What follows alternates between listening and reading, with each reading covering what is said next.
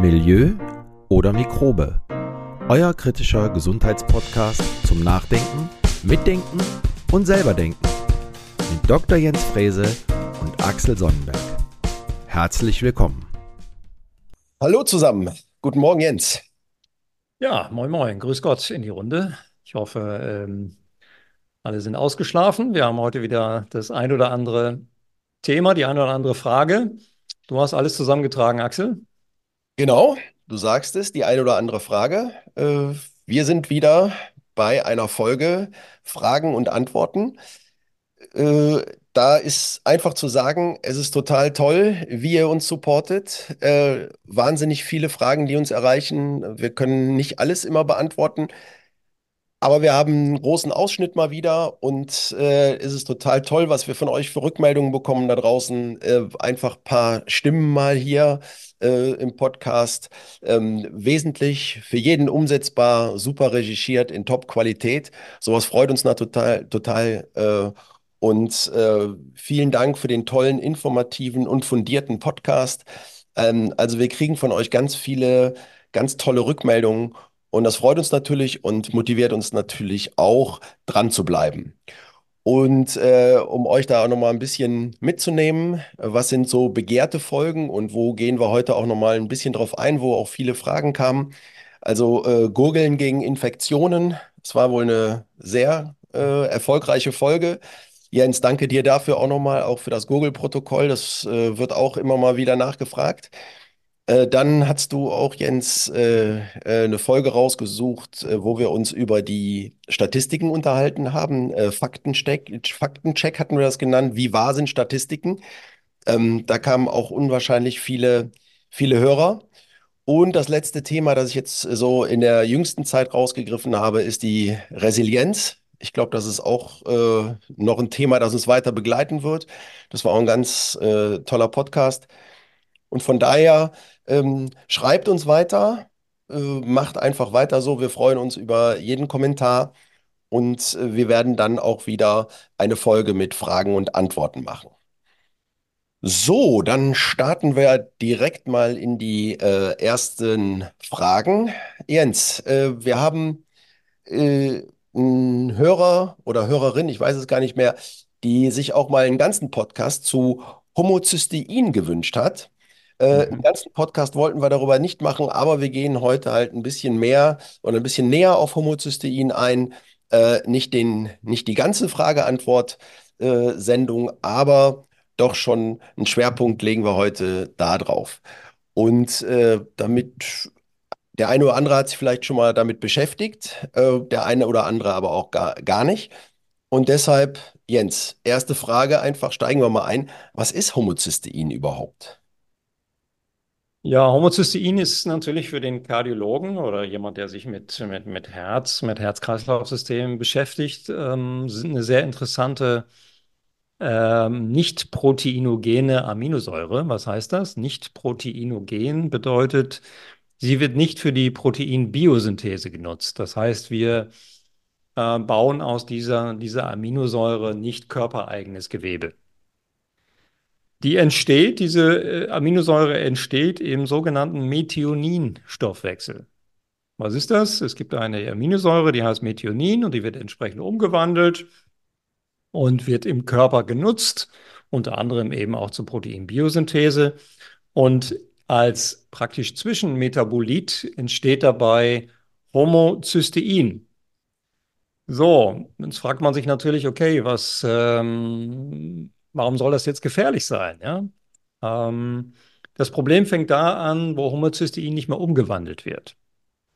Ja, Homozystein entsteht normalerweise in einem Kreislauf, äh, in diesem Methionin-Kreislauf und äh, wird dann entsprechend abgebaut, auch wieder zu Methionin regeneriert oder eben auch zu Cystein abgebaut. Aus Cystein wird dann wieder Glutathion aufgebaut. Glutathion ist so einer unserer wesentlichen intrazellulären Entgiftungssysteme. Ist also eine, eine wichtige äh, Aminosäure, das Methionin. Ähm, Problem fängt eben da an, wo dieses Flaschenhalsphänomen entsteht, nämlich da, wo Homozystein nicht mehr in Methionin oder in Cystein entsprechend abgebaut wird. Und da sind wir dann bei meinem Lieblingsthema, nämlich beim Thema Ernährung.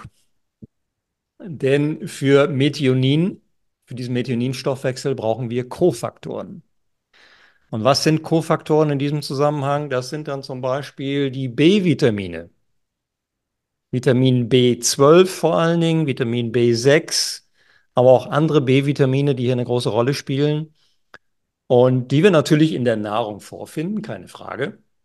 Aber wenn man sich entsprechend sehr einseitig ernährt, wenn man sehr viel Fastfood isst, wenn man sehr viel Convenience Food isst, wie das ja viele machen, die heute morgens äh, äh aus der Tür gehen, sich irgendwo beim, beim Filialbäcker sich ein, ein weißes Brötchen auf die Hand in die KVB hier in Köln und dann zum Arbeitsplatz fahren und in der Mittagspause gegebenenfalls dann zu einem dieser To-Go-Märkte aufbrechen, um sich dort auch wieder was aus äh, Plastikfolie und äh, ja, Plastikbehältern und so weiter zuzuführen, dann kann das schon mal schlecht ausgehen, was den äh, Mikronährstoffhaushalt anbelangt. Und ich habe mich dem Homozystein auch mal wieder, das machen wir ja immer in unserem Podcast, auch mal ein bisschen äh, historisch wieder angenähert. Äh, wie ist man eigentlich darauf gekommen? Also der, bleiben wir noch mal ganz kurz bei dem Thema, was, man, was denn eigentlich Homozystein macht. Warum ist das für den Kardiologen ein, ein wichtiger Biomarker, ein wichtiger Parameter äh, in Bezug auf Herz-Kreislauf-Erkrankungen? Das Problem ist, dass Homo, eine Homozysteinämie, also eine dauerhafte Erhöhung dieses Homozystein-Metaboliten, ähm, entsprechend Endothelschäden verursacht. Was ist das Endothel? Das ist praktisch der, der, das sind die Zellen, die unsere Gefäße auskleiden.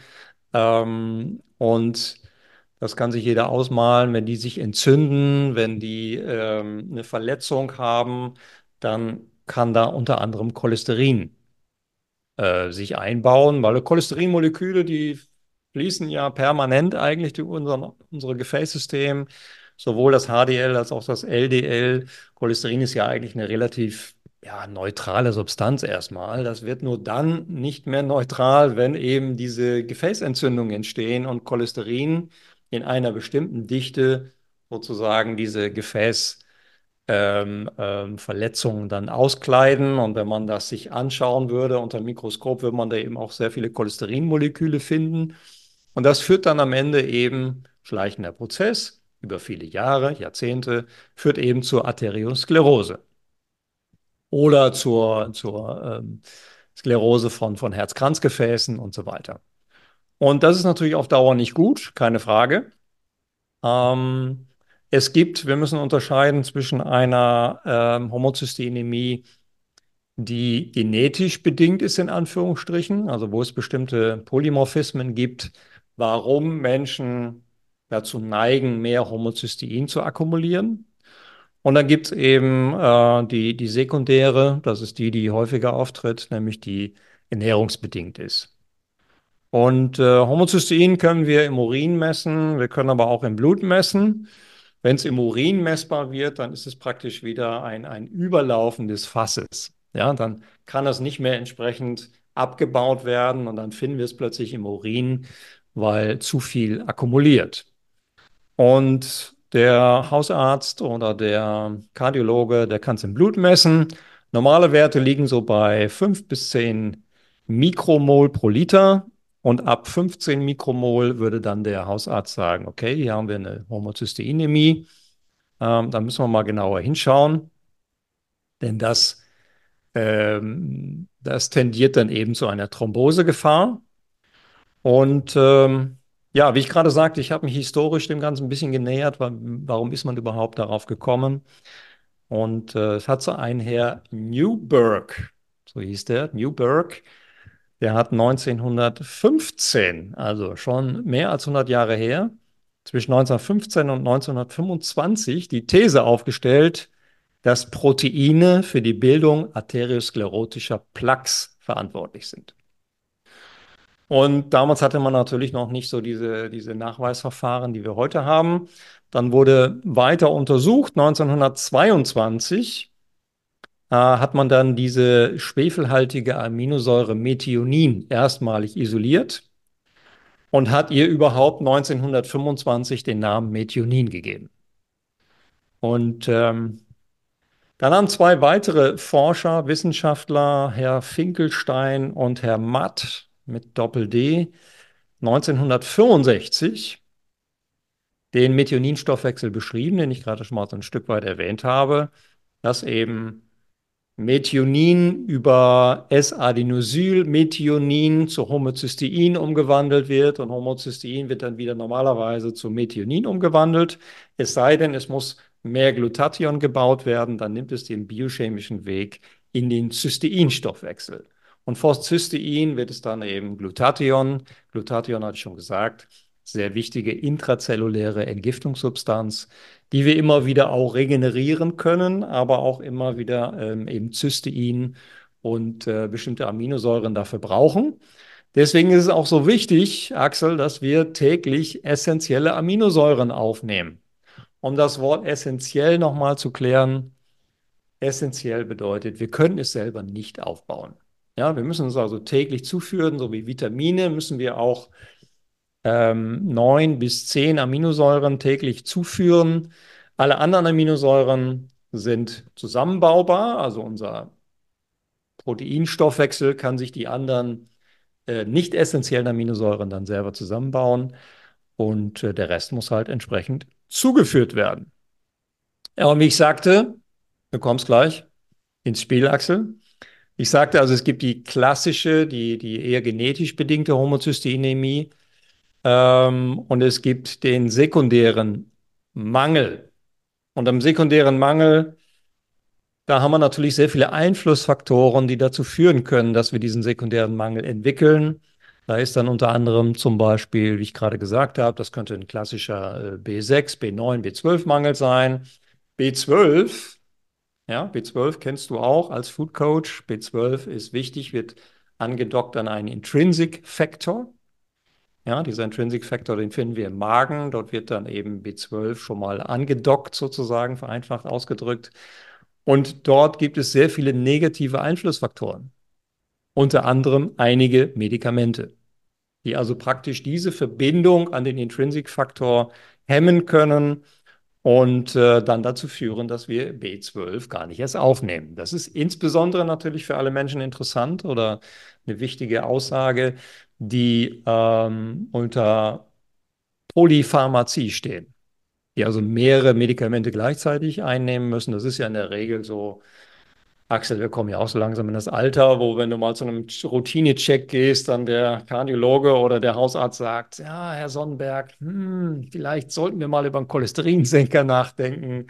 Und so fängt das dann ja an. Ja?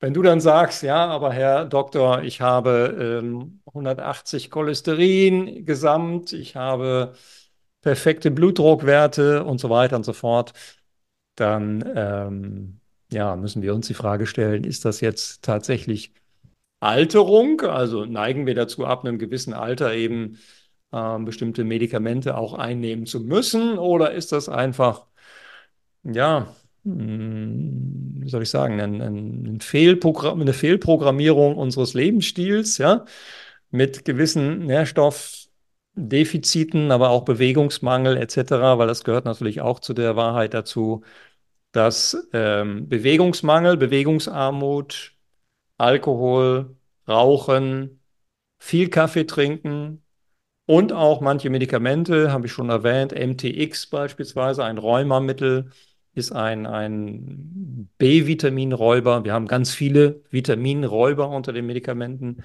Ähm, da sollten wir vielleicht auch nochmal eine eigene Podcast-Sendung zu machen, denn das wissen ganz viele Menschen nicht insbesondere Senioren, wenn ich jetzt zum Beispiel an Seniorenheime denke, ähm, die alle mit ihren Schachteln rumlaufen. Ja, du kennst diese kleinen Schachteln, wo dann die Pillen drin liegen. Ähm, manchmal vier, manchmal sechs, einige acht. Ja, und da fängt das Problem ja an, denn kein Pharmakologe auf diesem Planeten weiß mehr, was vier, fünf Medikamente in einem Körper an Interaktionen, an, an Wechselwirkungen letztendlich haben. Und ja, vieles spiegelt sich eben auf Mikronährstoffebene ab. Ja, auch da gibt es ganze Bücher drüber. Das ist jetzt keine Verschwörungstheorie, sondern da steht genau drin, welche Medikamente letztendlich welche Nährstoffe kosten. Und auf der Ebene von B-Vitaminen, B12, da leidet dann sozusagen das Homocystein, also die Umwandlung des Homocysteins dann in Methionin darunter und führt letztendlich dazu, dass wir Homocystein akkumulieren.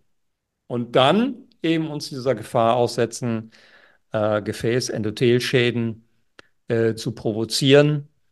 Ja, und dann haben wir sozusagen den Nährboden gelegt. Ja, jetzt, jetzt komme ich mal zu Wort.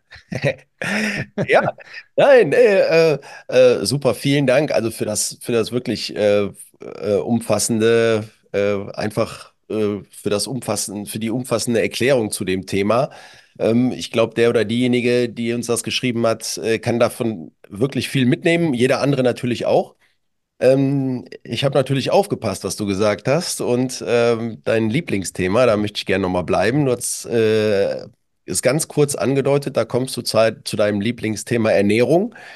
Wir hatten jetzt gerade auch von äh, Supplementen gesprochen, dass man halt vielleicht äh, zusätzlich auch noch B-Vitamine supplementieren sollte. Jetzt ist aber meine Frage, ähm, wie kann man denn den Homozysteinspiegel natürlich regulieren? Ja, Axel, das ist relativ einfach. Und ich sage ja immer Nutrition First. Ja, das sage ich auch jedem, der in, in meinen Seminaren äh, oder in meine Seminare kommt, in meine Ausbildung. Nutrition First, erstmal schauen, dass wir das über die Ernährung reg regeln. Und wenn wir dann noch äh, Defizite haben oder es nicht über die Ernährung regelbar ist, dann können wir über Mikronährstoffe nachdenken.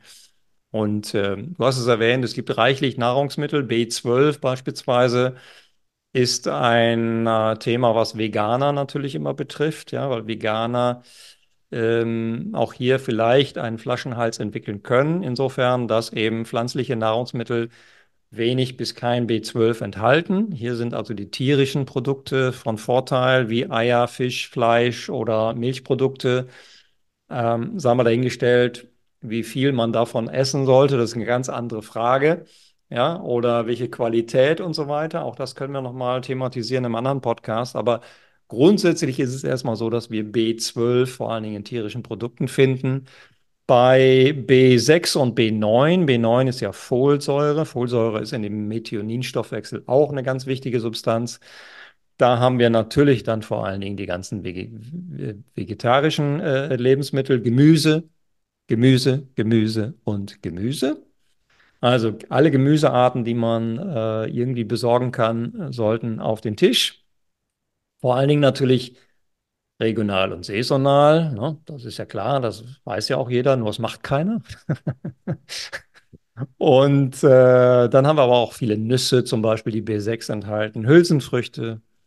Wir haben auch hier Hühnchen und Fisch, die B6 enthalten. Bei Folsäure ist es vor Dingen grünes Gemüse, also denken wir an Blattsalate. Denken wir an, ähm, an auch, auch hier an grünes Gemüse, also die Farbe grün sollten wir uns hinter die Ohren schreiben.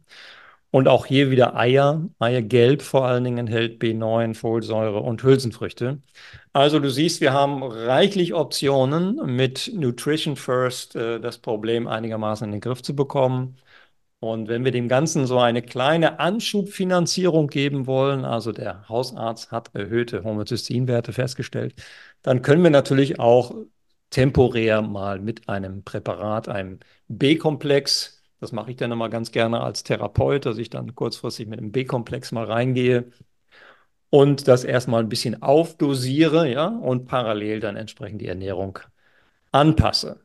Aber wir dürfen nicht vergessen, diese ganzen negativen Kofaktoren, ja, die Einflussfaktoren, wie zum Beispiel Alkohol, wie zum Beispiel Nikotin, wie zum Beispiel Bewegungsarmut, wie zum Beispiel ähm, hoher Kaffeekonsum oder eben auch bestimmte Medikamente. Ich hatte MTX erwähnt. Ich würde hier auch gerne nochmal die Sodbrennmittel erwähnen. Ja, da stehen ja teilweise Schlange vor den Apotheken um sich die Protonenpumpenhämmer beziehungsweise die äh, Magensäureblocker äh, in, der, in der Apotheke abzuholen, um dann eben symptomatisch die Magensäure, die möglicherweise überschießt oder vielleicht auch zu wenig da ist und dann überschießt, wenn wir mal Nahrung aufnehmen, auch nochmal ein eigenes Thema für sich.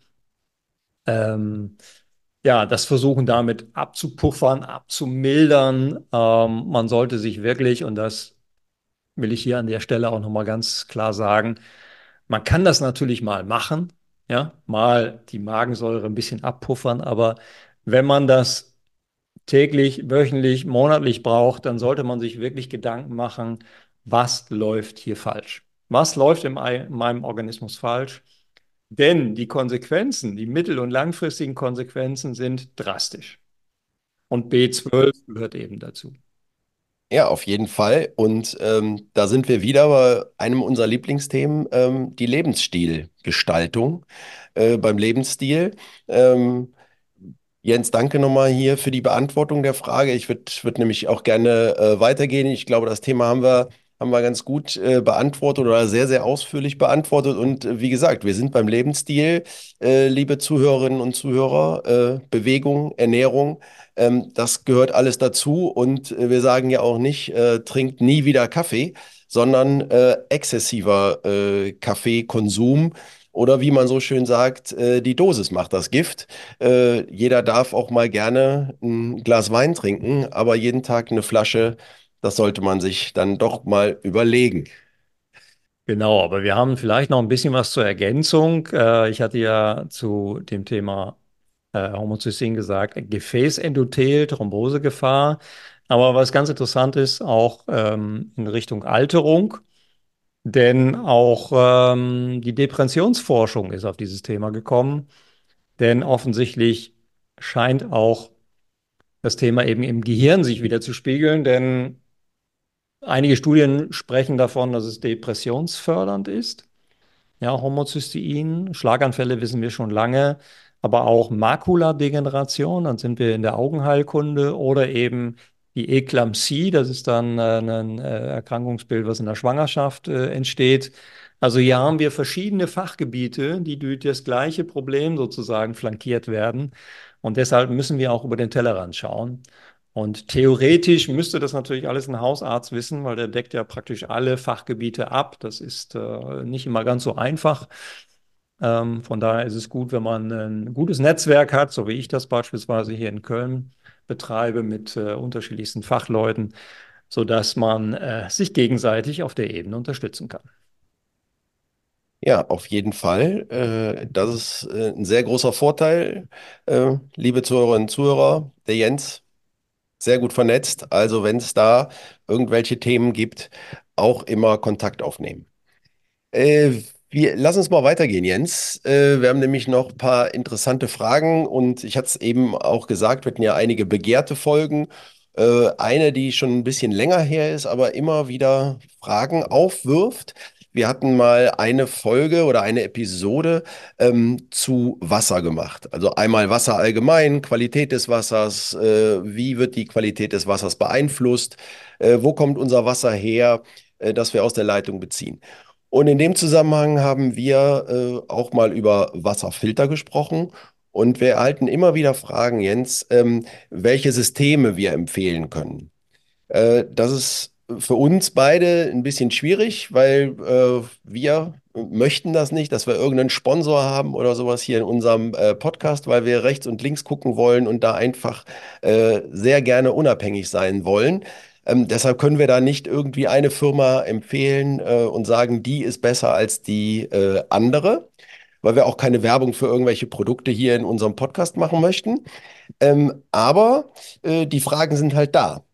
Und äh, deshalb äh, meine Frage an dich, äh, gibt es denn so zwei, drei, vier Kriterien, die man bei einer Auswahl, also wenn man sich für, dafür entscheidet, einen Wasserfilter zu kaufen, gibt es zwei, drei, vier Kriterien, wo du sagst, hey, pass auf, auf die solltet ihr unbedingt achten. Ja, das ist natürlich eine Wissenschaft für sich. Ähm, auch hier gibt es wieder Experten, die sich damit äh, seit 20 Jahren auseinandersetzen. Ähm, ich würde jedem empfehlen, erstmal das eigene Leitungswasser testen zu lassen, um überhaupt erstmal reinzuschauen, ja, unabhängig von dem System, was man vielleicht im Auge hat oder vielleicht hat der Nachbar irgendwas empfohlen und man sagt, naja, okay, die, die und die Marke könnte für mich interessant sein, aber lasst doch erstmal euer Wasser testen.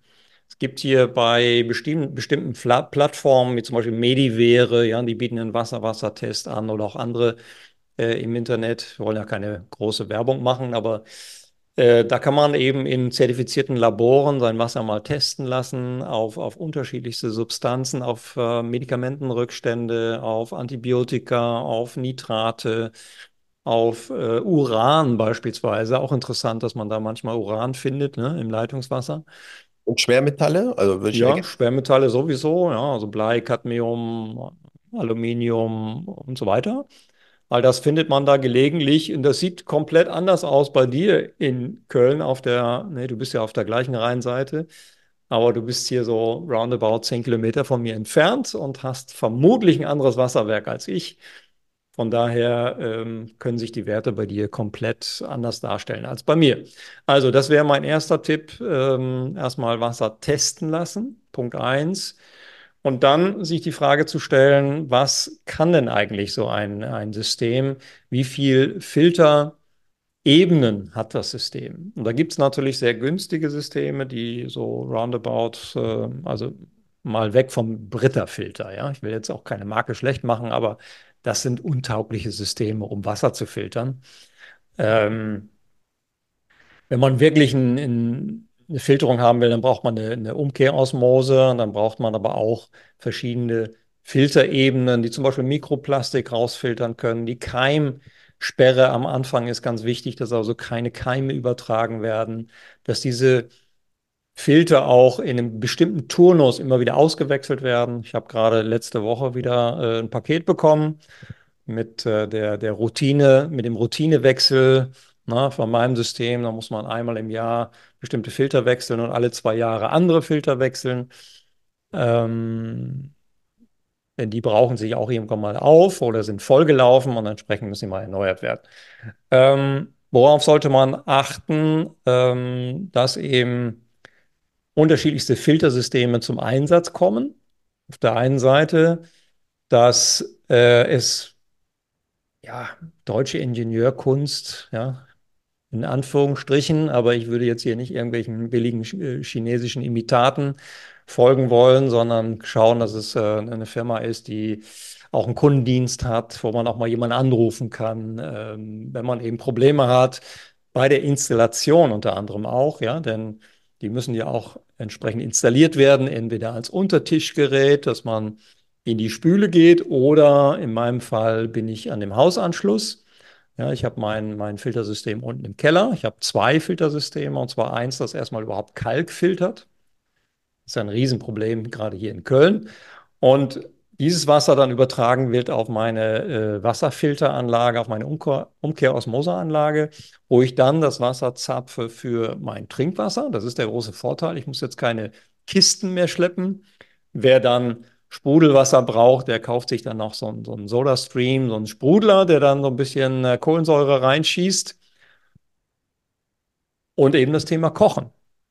Ja, weil du kochst ja auch jeden Tag hoffentlich und dann brauchst du eben auch deine ein, zwei, drei Liter Wasser, je nachdem, wie groß die Familie ist. Und auch das sollte natürlich gefiltert sein, äh, sodass wir möglichst wenig, und das ist meine Maxime, wir können es nicht vermeiden, aber dass wir möglichst wenig Toxine aufnehmen. Ja, denn umso weniger Toxine, auch hier an der Stelle nochmal gesagt, umso weniger muss auch das Immunsystem arbeiten. Und denken wir mal an alle Autoimmunerkrankten, an, an Menschen, die Entzündungserkrankungen haben, an Rheumapatienten, an, ja, also alle, die mit diesem Thema Inflammation zusammenhängen. Da ist es doch gut, wenn man nicht immer wieder Öl ins Feuer gießt.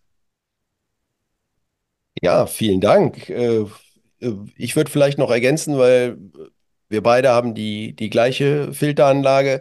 Ähm, ich würde äh, noch einen Satz, wie gesagt, dazu tun oder noch ein Thema dazu tun, weil äh, solche Filtersysteme, die kosten natürlich auch den einen oder anderen Euro. Äh, manche sind teurer, manche sind etwas günstiger, aber wie, wie du gerade gesagt hast, Jens, wenn man einen guten Multi Multimembranfilter hat, der viel wegfiltert, ähm, kosten die halt ihren Preis. Aber du sagst es gerade, wenn man kocht, äh, zwei bis drei Liter zum Kochen. Wenn man sein Obst wäscht, wenn man Gemüse auch noch wäscht, kommt vielleicht auch noch der ein oder andere Liter dazu. Und wenn man selber dann noch äh, zwei Liter am Tag trinkt, ist man mit fünf, sechs Litern am Tag äh, dabei. Wenn man das einfach mal auf 30 Tage hochrechnet, 180 Liter, äh, die man dort für Trinken und auch äh, für Kochen verwendet. Und wenn man das umrechnet, weiß ich nicht, ein Liter, ich, ich weiß es auch nicht mehr, weil ich nicht mehr einkaufen gehe, aber wenn man einen Liter mal mit einem Euro rechnet, dann sind das 180 Euro im Monat, die man dann auch für Wasser aufwendet, äh, dass man halt dann äh, im Supermarkt kauft und, und man muss es halt auch noch schwer, schwer schleppen. Ja, oder man lässt es sich bringen vor die Tür. Das heißt, auf die, auf, auf der Art und Weise kann ich natürlich auch ein bisschen, ja, will nicht sagen, das Klima retten, aber man, man kann schon ein bisschen was für die Umwelt tun. Ja, wir leisten unseren Beitrag. So sieht's aus. Gut, Dankeschön auch äh, für diese Frage. Dann hatte ich äh, gesagt, äh, eine interessante Folge, die bei uns ganz oft äh, aufgerufen wird, ist das äh, Gurgeln. Es kommt immer mal wieder, die Fragen kommen.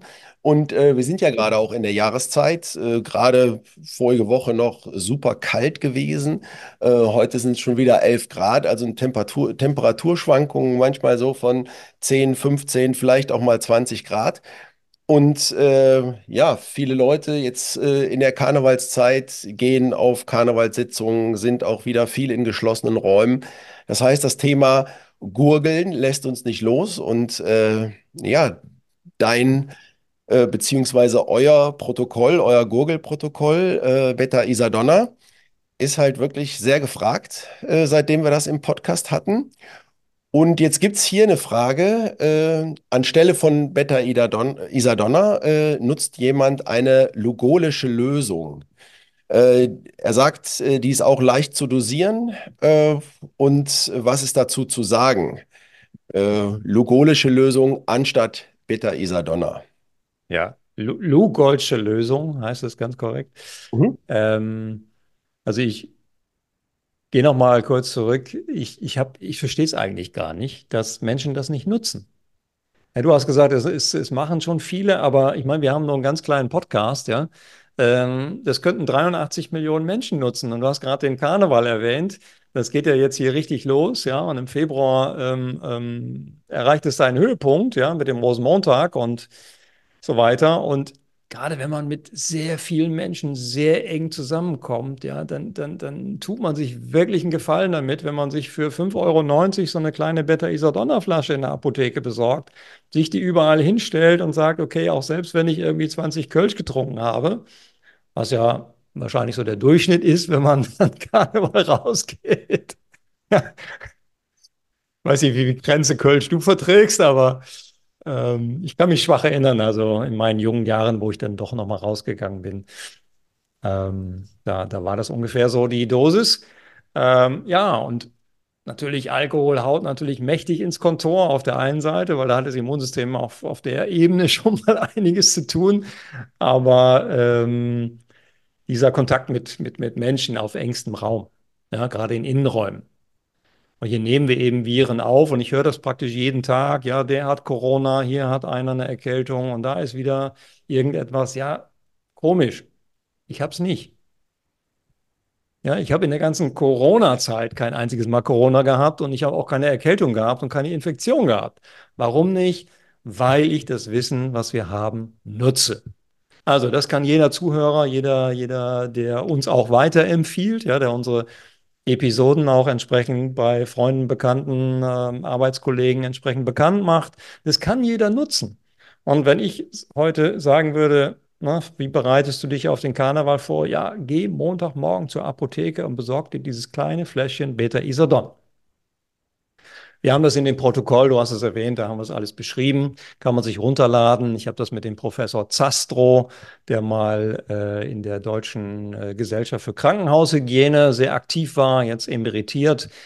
Der hat das mit mir mal zusammengeschraubt und äh, das war in, in, in Corona-Zeiten, wo ich mich für diese Themen eben sehr stark interessiert habe. Und ja, das kann man natürlich für alles nutzen, weil äh, Jod, um jetzt mal auf das Thema zu kommen, Jod eben gegen Viren, gegen Bakterien, gegen Parasiten, gegen alles wirkt, was letztendlich ein Pathogen werden kann.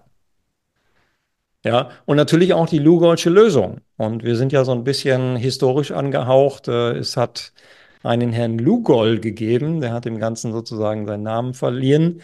Und der lebte 1786 bis 1851. Und der Herr Lugol war ein französischer Arzt, Jean-Guillaume Lugol.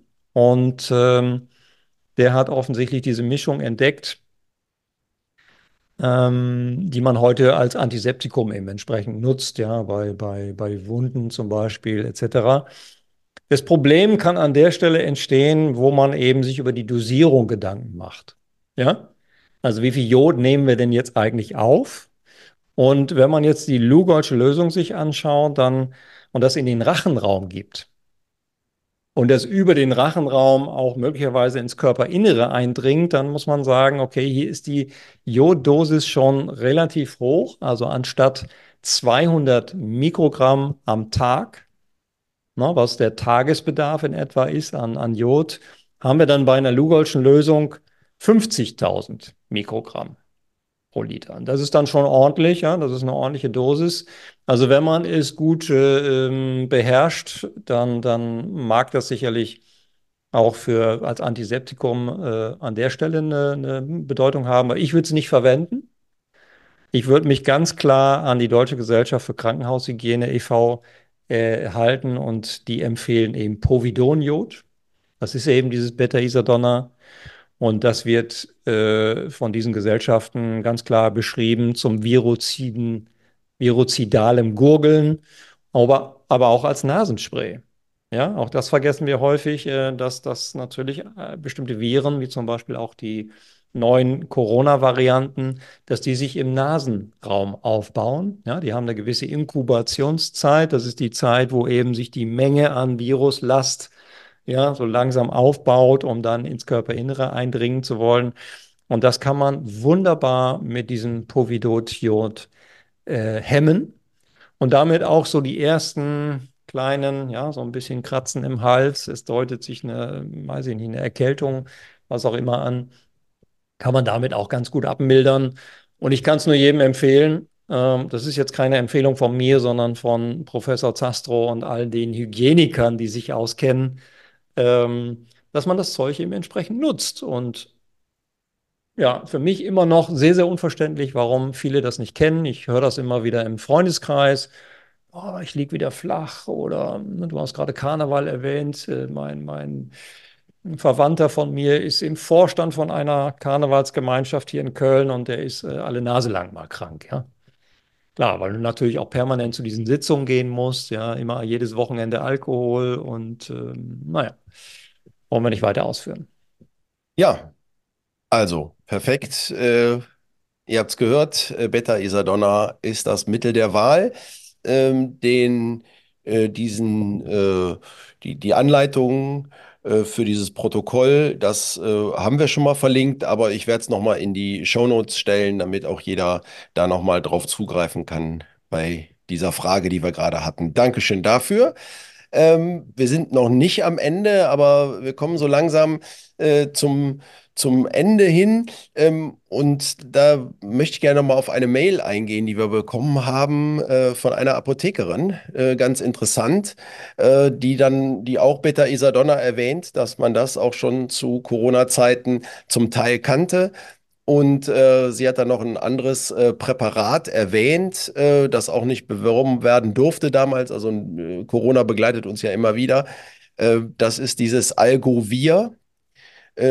Kannst du da vielleicht auch noch mal ein, zwei Sätze zu sagen, weil wir gerade beim Thema sind? Ja, in dem Algovir ist eine Substanz, die kommt aus einer Alge, das ist dieses Carrageenan. Und da hat man auch in, in Studien gesehen, auch in der Petrischale, also in vitro, gesehen, dass dieses Carrageenan eben auch wunderbar Viren abdämpft bzw. bekämpft. Und ähm, deswegen, ich hatte ja gerade die Nase erwähnt, ja, man das Algovir natürlich wunderbar auch da einsetzen kann. Also wenn da sich die ersten Anzeichen deutlich machen, dann äh, sollte man Algovir in der Tasche haben, ja. Und ja, einsetzen. Warum nicht? Präventiv. Ja, Dankeschön dafür. Und äh, ja, jetzt kommen wir äh, äh, fast zum Ende. Äh, und zwar äh, gibt es noch ein Thema, das, das wir auch in einer, einer Mail bekommen haben, das äh, für Ähm, was auch eine gute Prophylaxe wäre, um sich einfach auch äh, gut zu fühlen, auch gesund zu bleiben, wäre halt ein gesundes Mikrobiom und dass das auch im Mund anfängt. Und da war jetzt auch die Frage, ähm, dass man vielleicht da auch mal einen Podcast zu macht. Das nehmen wir natürlich auf, wollten wir hier nochmal erwähnen. Mikrobiom, ganz wichtig, äh, äh, auch in aller Munde, gerade auch eher in, auch in der Forschung. Ähm, da werden wir auch nochmal einen äh, Podcast zu machen. Und äh, Mundhygiene, da sind wir noch gar nicht so richtig vorbeigekommen, äh, ist aber auch bei uns auf dem Zettel. Absolut, ja. Und Mikrobiom habe ich jetzt, ich meine, ich äh, unterrichte das ja, das Thema Darmgesundheit, Darmimmuntherapie. Ähm, da habe ich jetzt gerade letzte Woche nochmal einen größeren Podcast gegeben, auch im Bereich des Sports. Auch da interessieren sich immer mehr Wissenschaftler für das Mikrobiom. Denn, und wir haben ja nicht umsonst, Axel, diesen Podcast äh, Milieu oder Mikrobe genannt, denn wir wollen ja auch deutlich machen, dass es eben nicht darum geht, alle Mikroben zu bekämpfen, alle Viren zu bekämpfen, ja, alles zu bekämpfen, was, ja, ich sag mal, über die Mainstream äh, äh, Kanäle so dargestellt wird, als wenn uns jetzt das Antibiotikum immer gesund macht, als wenn uns ähm, all das, was wir mh, zum Beispiel über Impfstoffe und so weiter, ähm, die diesen, diesen Pathogenen den Garaus machen, dass das jetzt ja, wahnsinnig gesundheitsförderlich ist. Denn insbesondere, das kann man eigentlich immer ganz gut am Antibiotikum festmachen, ein Antibiotika, ja, ein Antibiotika muss man wirklich sagen, rettet Leben im Notfall, ja. Aber wir dürfen nicht dabei vergessen, es hat eben diese immensen Kollateraleffekte.